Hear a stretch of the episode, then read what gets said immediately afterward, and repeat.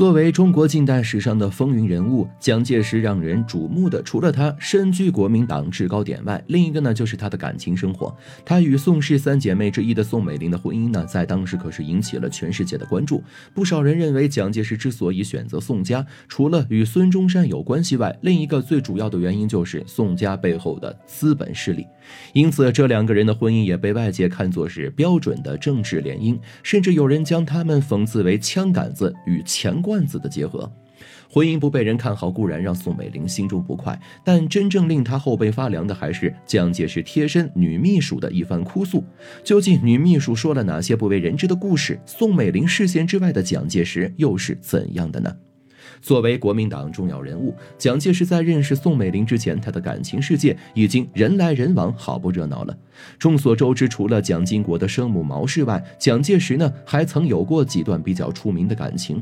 但为了俘获宋三小姐的芳心，蒋介石不得不挥剑斩情缘，与这些莺莺燕燕断绝关系。而在与宋美龄成婚后，蒋介石对待感情问题更加的谨慎，几乎全部心思都放到了美龄的身上，甚至还传出了一段南京梧桐树的佳话。不过，蒋介石真的如外界所传，对宋美龄用情至深，专一宠爱吗？相信很多人都知道，蒋介石呢喜欢写日记，日记里面记载了许多不为人知的故事。除了他的政治生涯，还有他的感情生活。在公开的日记中，我们可以看到，在一九一九年，蒋介石在日记中多次写到“戒之慎之”这四个字。明眼人一看就知道，这是他在提醒自己要注意节制，要戒掉什么东西呢？戒毒、戒赌。这个答案啊，其实仍旧在他的日记中可以找到。正如他对自己的评价：“我的毛病呢，就是好色。”在和宋家结成亲家之前，蒋介石已经有了三位妻妾，还有更多没有姓名、没有记录的情人姘头。他好色如命，自己非常清楚这个毛病，所以才会在日记中不断的勉励自己。为了能够娶到宋美龄，蒋介石答应了宋母的要求，开始着手打理自己的后宫。该离婚的离婚，该分手的分手。具体他又是怎么做的呢？这些女人真的那么好处理吗？比较有趣的是，蒋介石也是受封建思想毒害，不得不在包办婚姻下委曲求全的男人。早年间父亲去世，蒋介石跟他母亲被迫搬到了之前分好的房子里独住，离开了从小长大的家。因为他年纪小，母亲又说不上话，大部分家产呢都被兄弟攥在了手里，根本就没他的份儿。不过远离家族斗争呢，也让他获得了一段平静的生活。在这期间，他认识了堂妹毛阿春，情窦初开，青梅竹马，便向母亲说。说出了自己想要提亲的请求，蒋母听到这个要求后，刚开始呢很诧异，但耐不住儿子的一再请求，她还是硬着脸皮上了毛阿春家的门。但女方的母亲却是个难缠的，因为瞧不上蒋介石的出身，她一点面子都没给蒋母留，说自己哪怕有十个女儿，也不会将一个嫁过去。受了这么大的羞辱，蒋母的自尊心当然受不了。于是气恼之下，她开始相看别家的适龄姑娘，一来挽回自己的面子，二来呢也让儿子早些成家。中国有句老话，成家立业。那个时候人们总觉得想要立业呢，就得先成家。蒋介石的母亲自然呢也不例外，她相信绝对能够找到比毛阿春条件要好的媳妇儿。几经挑选比较，他看中了当地的一个女孩。这个女孩呢，就是毛福梅。对方看中蒋介石父亲的名声，也对蒋介石是亲言有加，所以很开心就同意了蒋母的提亲。蒋介石呢，有一点非常好，就是孝顺。为了让母亲开心，他也同意了这门亲事。在欢天喜地的爆竹声中，毛福梅就这样嫁给了蒋介石。不过，这段没有感情基础的婚姻呢，并没有走多久。蒋介石对她呢，也非常一般。毛福梅的姿色一般，又与蒋介石没有什么共共同语言，貌合神离，就像是为他们量身定制的。不过蒋母喜欢这个新儿媳，所以蒋介石呢也没什么办法。后来随着他去日本留学，这个老婆呢也被他丢在家里，当成了一个摆设。外面的世界是多姿多彩，乱花渐欲迷人眼。蒋介石很快就在万花丛中忘记了这段不够满意的婚姻。在日本的时候，蒋介石与情场高手陈其美结识，志同道合的二人很快混到了一起。不过陈其美呢是个风流哥，烟花地里的急先锋，浪场上的浪荡子。有这样的朋友，蒋介石自然是耳濡目染。因为长相不错，加上未来前途无量，许多的年轻女孩都对蒋介石是投怀送抱。就连上海歌舞厅里的武小姐也给他送出了不少橄榄枝。在众多的女人中，蒋介石和姚冶诚走得最近，两个人发展迅速，最后还把她接回了家里。姚冶诚呢，很会做人。入了蒋家门以后，对婆婆是非常的孝顺，也对毛福梅这个正妻呢是敬爱有加，让她挑不出毛病。蒋介石十分满意。毛福梅知道丈夫的心不在自己身上。只要小老婆不太过分，她也就睁一只眼闭一只眼了。后来蒋介石又带回了一个义子，也就是蒋纬国。虽然他的身世呢一直是个谜，但蒋介石还是安排了姚冶诚做了蒋纬国的母亲。也正是这层关系，让姚冶诚在宋美龄之后还得到了妥善的安顿。姚冶诚进门后，蒋介石也算是安分了一段日子。不过这段日子呢，并没有持续多久。随后他就认识了另一个在他生命里非常重要的女人陈洁如。一九一九年，蒋介石通。过一次偶然的机会，在朋友家与陈洁如邂逅。那个时候，女方还只有十四岁，正是花季雨季嫩出水的年纪。蒋介石对她是一见倾心啊，还特地主动索要了对方的联系方式。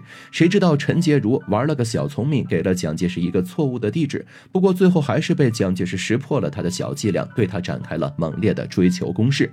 对待陈洁如，蒋介石还是很用心的。虽然陈洁如的母亲一直反对他们之间的关系，但蒋介石死皮赖脸的哄骗了陈洁如，又讨好了陈母，告诉他自己会迎娶陈洁如，并且会与其他女人断绝关系，也会和原配毛福梅离婚。好让陈母安心。此时的陈母知道女儿早已经偏向男方，说什么都晚了，只能够勉强同意。不过她反对女儿的婚礼按照七世的标准来办，一切要以正气的仪式来进行。糊弄了陈母后，蒋介石便开始了与陈洁如的婚姻生活。从后面来看，蒋介石可谓是渣男本渣了。都说男人的嘴骗人的鬼，陈洁如这个蒋夫人的帽子还没有戴多久，蒋介石这边又看上了宋家姊妹。因为跟在孙中山先生身边，蒋介石在国民党中的地位也是水涨船高，身边的权贵名流数不胜数。相比之下，陈洁如的家庭背景给蒋介石带不来一丝帮助，所以呢，只能够沦为了花瓶。可是蒋介石呢，是个有。野心的男人，爱美人更爱江山。如果是能够助他得到江山的美人，恐怕他不惜一切代价也会得到。命运呢，就是如此。蒋介石遇到了宋家小妹宋美龄，无论是美貌还是才情，基本是没得挑。加上宋家的财力以及两个姐夫，一个孙中山，一个孔祥熙，能够与宋美龄结合，对蒋介石登顶的帮助非常大。所以，不论出于哪种目的，蒋介石呢都会追求宋美龄成为名门女婿。在追求宋美龄的。期间，蒋介石的日记里基本已经没有了陈洁如的名字，即便有呢，也都是一些抱怨之词。往日的恩爱与美好早就烟消云散了。为了俘获宋美龄的芳心，蒋介石答应了宋母的要求，也切实做到了。他同原配妻子毛福梅离了婚，处理了姚冶成，而对真爱陈洁如，他的手段更可耻一些。为了骗陈洁如离婚，蒋介石谎称自己要躲避仇家的追杀，让其假装离婚出国深造，还允诺自己会在五年之后。和他复婚，为了迎娶宋美龄，蒋介石可谓是耗尽心机，甚至还加入了基督教，成为了一名忠诚的教徒。经历了各种风波后，蒋介石如愿成了宋家的女婿。这样举世瞩目的政治联姻引来了社会各界的关注。婚后，蒋介石恢复了在国民党中的高位，大权在握。另一边，远在美国的陈洁如如梦初醒，得知蒋宋联姻后，她十分伤心，却也无可奈何。